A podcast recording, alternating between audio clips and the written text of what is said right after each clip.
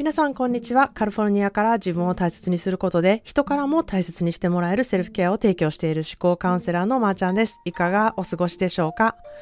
えー、以前のポッドキャストですね、まずセルフケアをね、あの、するっていうことは自分の時間を作ることっていうことを話したんですけれども、それは、あの、お休みの日にちょっと、あの、じっくり自分と向き合う時間を取るとかそういうんじゃなくてですね、どのようにこの忙しい日々を送る中で、自分の時間を見つけていくか、そこがすごく大事ですっていうことをお話していたんですけれども、まあ、たくさんの人からですね、いや、そんなん言うても時間がないんです、まー、あ、ちゃん、みたいな、どんな風にね、あの、時間を作ったらいいですかっていうコメントをたくさんいただいたんですね。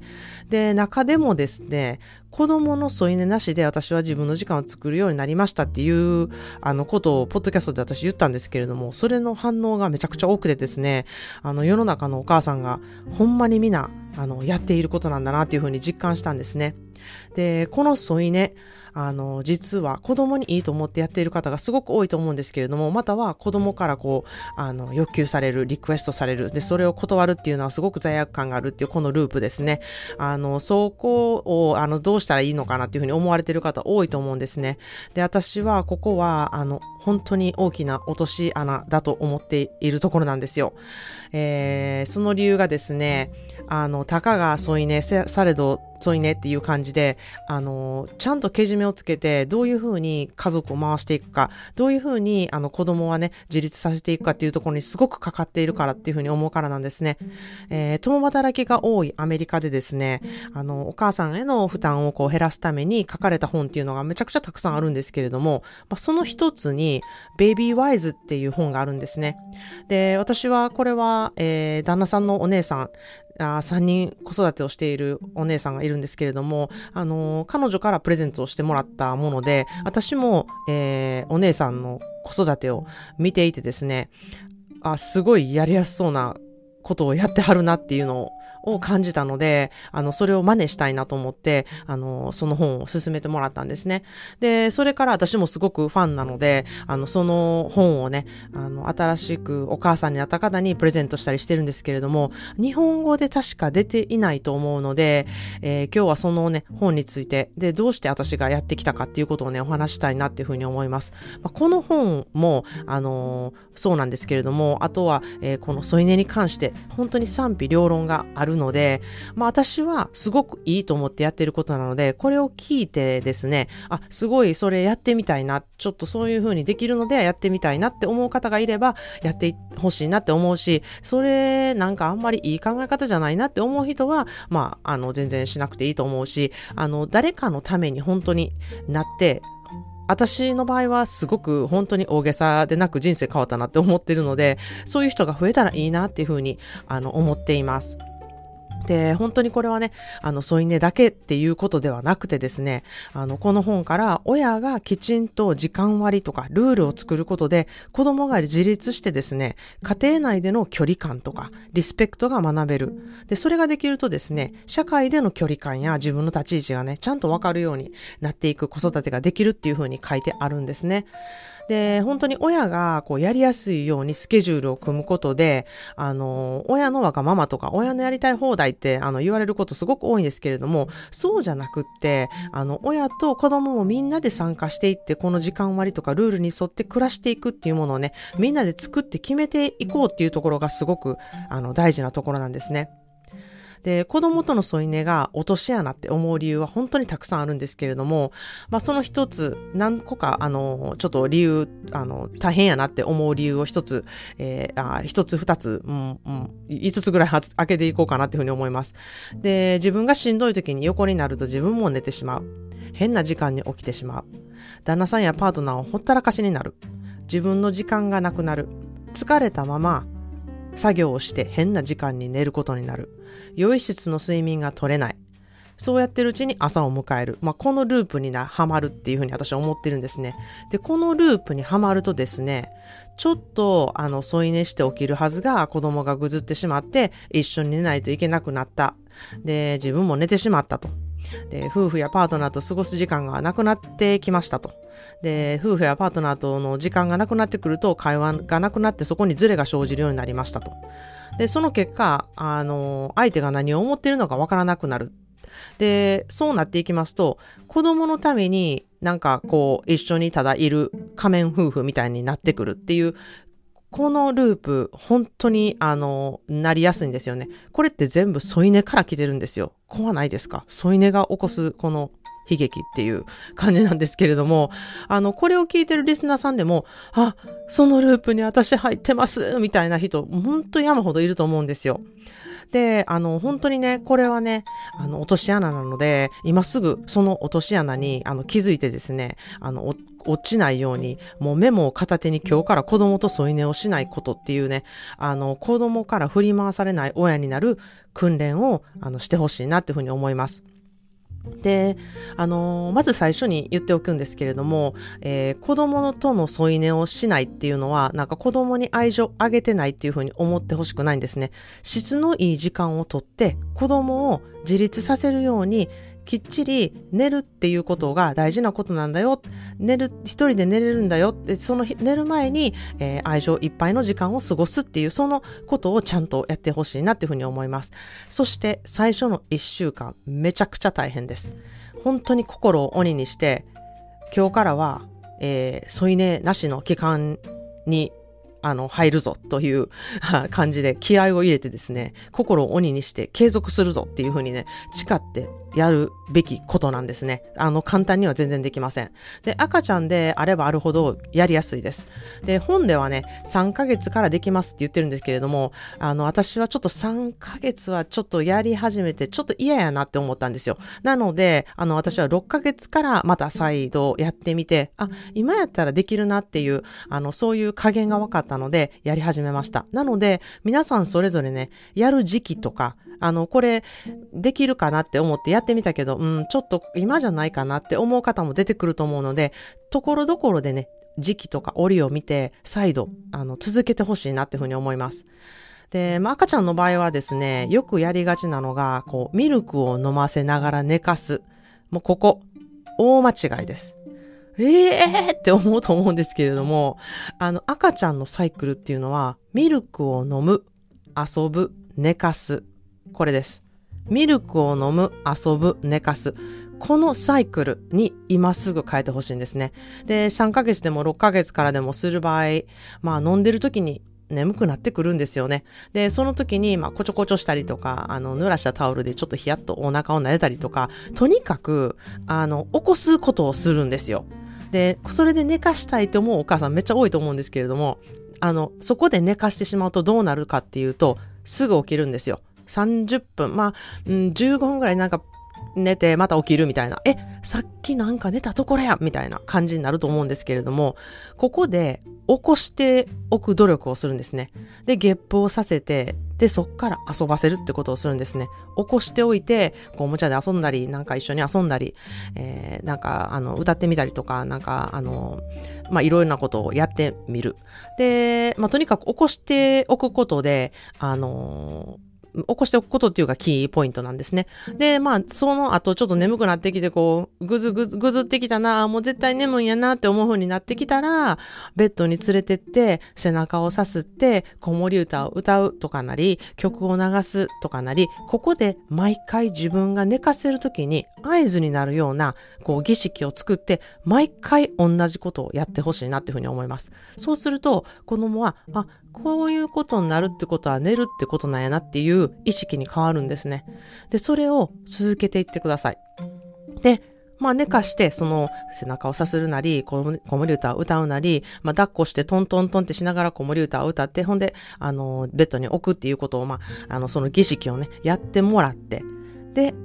自分は部屋から出ます。で、まあもちろん初めはギャーとか泣くんですよね。で、自分でまず1分泣かせようって決めるんですよ。1分って結構長いんですよ、これが。で、あ、長くてしんどいなって思う場合は、うーん、45秒、50秒ぐらいは、あの、泣かせておいてほしいなっていうふうに思うんですけれども、で、こう聞くのがね、やっぱしんどいんですよ。なので、聞くのがしんどい人は、まあそこから掃除機かけたりとか、あの、イヤホンで爆音で、あの、音楽を聴いたりとかして、1分タイマーをかけて、で、自分で1分経ったなって思ったら、あの、様子を見てみて、あ、まあ泣いてるかなってチェックしてみて、まあその泣き声がもうギヤ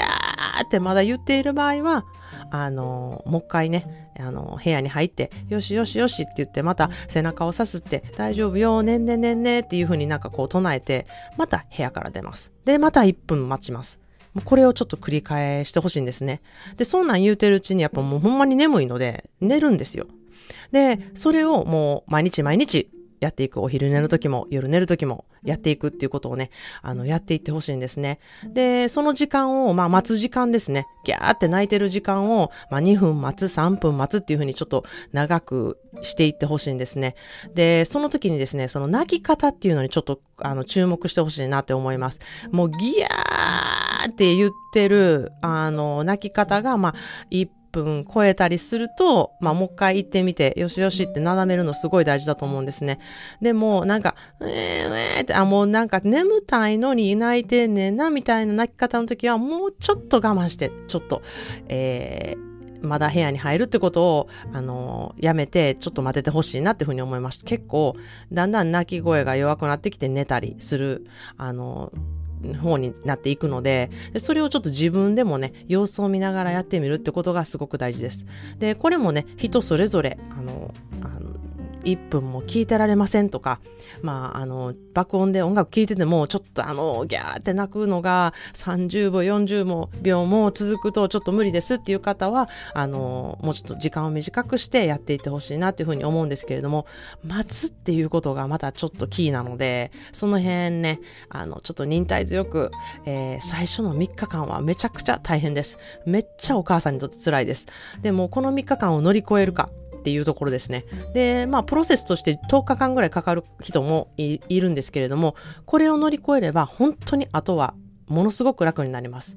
で、これから何年も添い寝をするっていうことがなくなるって考えると、3日間、10日間なんかやってやるぜっていう感じになると思うんですよね。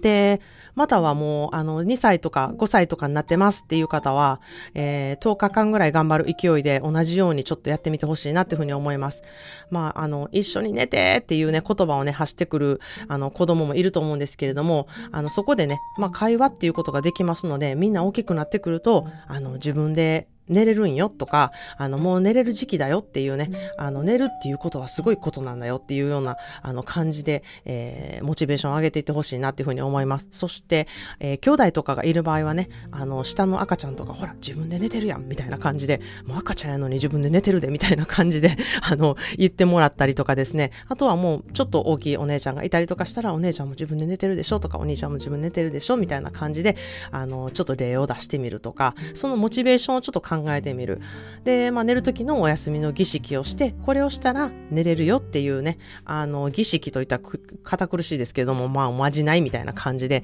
やってみるのがね、いいかなって思います。で、その、それで今までやってきていることを入れるのがやっぱりいいと思うんですよね。本を読むとか、マッサージするとか、背中をトントンするとか、抱っこするとか、触れ合うとか、子守歌を一曲歌うとか、そのね、あの、おまじないの儀式っていうのをどういう風にしていくのかっていうのを子供と一緒に相談するっていうのもいいと思います。これが終わったらおやすみなさいで、ママは外から、あの、ママは部屋から出るからねっていう風にね、あの、説明する。できるかな？やってみよみようねって、や、できるかな？やってみようかっていう感じで、一緒にこうやってみようっていう、いう感じでやってみてほしいなっていう風に思います。で、まあ、いざね、あの、部屋から出たらやっぱり泣くっていう風になると思うんですけれども、じゃあちょっともう、もう一曲だけ歌おうかとか、もう、もうちょっとだけやってみようかっていう感じで、でまあ、ちょっとずつちょっとずつこう鳴らしていくっていう感じで、あの、できた時の次の朝とかは、あの、本当に大げさに、あの、一人でおまじないの後寝れたね、すごいねっていう風にね、褒めてあげるってことをやってほしいなって思います。で、これをやる時にすごく気をつけてほしいのが、絶対にイライラしないこと。もう本当に、あのー、なりがちなんですよ。まだ寝てくれへんのかなみたいな。でも今訓練中なので、訓練中はとにかくもう根気よく続けていくこと。そしてその訓練中を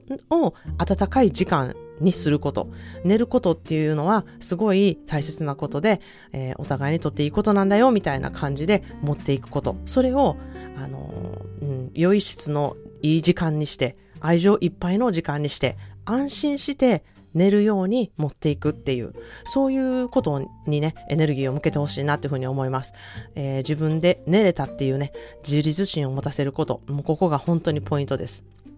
なので、まあ、あの、ちょっと泣いたらお母さん来てくれるっていうふうにね、ちょっと思わせないように持っていくのが、ちょっと、あの、大変なんですけれども、ちょっとずつできる日もあれば、できない日もあるみたいな様子を見ながらね、やっていくのがね、キーかなっていうふうに思います。で、本当にね、必ずできるようになるので、あの、何年もね、添い寝をすることが完全になくなります。でね、あの、やっぱり時々一緒に寝たいって、なんか言う日があったら、じゃあ、えー、土曜日は一緒に寝ようかっていう日を作っても、なんかこう、お楽しみの日みたいな感じで作ってもいいなっていうふうに思います。一人で。一人で一週間頑張れたら、じゃあ次の日は、えー、もう丸一日一緒に寝ようかとか、あの、次の日まで一緒に寝ようかっていうようなことをね、あのやるのもいいかなっていうふうに思います。まあ、あんまりやりすぎるとですね、あの、うちの、えー、娘なんですけれども、もうすっごいお父さん子で、めちゃくちゃお父さんが好きなので、あの私がちょっと出かけてる日とかは、今日はお父さんと一緒に寝たいから、あのお母さん、私のベッドで寝てみたいな感じで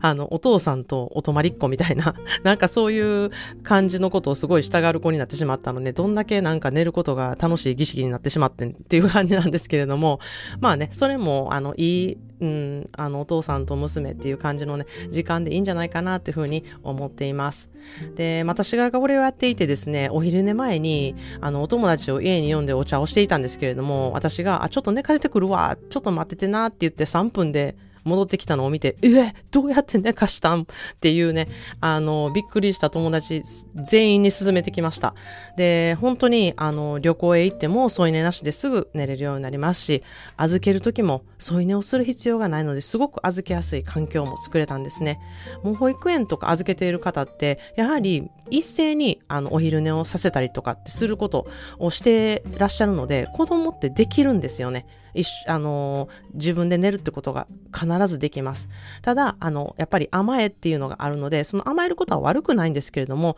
その甘えて甘えてもいいよっていう時間をちゃんと作ってあげる。で、その後、えー、自分で一人で寝れるよっていうことに導いてあげるっていうことをね、あの、根気よく続けていくことがをすれば必ずできます。そしてそれができたらですね、自分を楽しむ時間だけじゃなくって、えー、夫婦とかパートナーとの時間が取れること、睡眠の質がぐっと変わること、これができるだけで生活ガラッと変わります。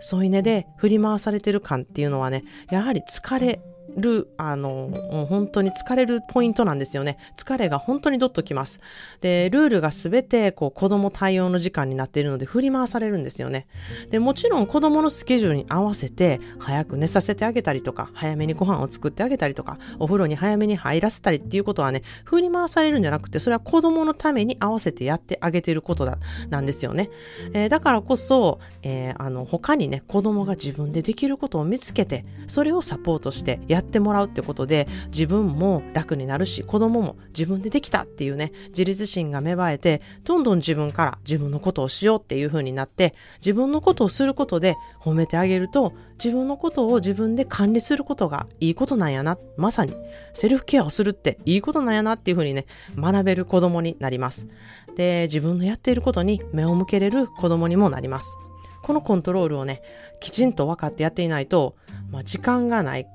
焦る。その時に起きていることに集中できない。いつも不安。物事が終わらない。時間がない。焦る。もうこのループに何度もハマるんですよね。で、子供を思うからこそ自分で寝れるようにおまじないで添い寝なしの子育てをしてみてほしいなっていうふうに思います。心に余裕ができると、その時間、自分の時間を取ったり、または旦那さんとかパートナーを思う余裕も出てきます。一緒に過ごす時間が取れることで、より一緒にいい家庭を作っていけるループができるので、あの、ぜひ、ぜひ、このあの、添い寝をしない、えー、セルフケア子育て、ぜひ、あの、投入してみていただきたいなっていうふうに思います。もしこの件に関してね、ご質問がある方は公式 LINE にてご質問してください。それでは、今日も来て聞いてくださってありがとうございます。皆さんもいろいろいてよしで素敵な一日をお過ごしください。Thank you so much for listening. See you in the next episode. Have a wonderful self-care day.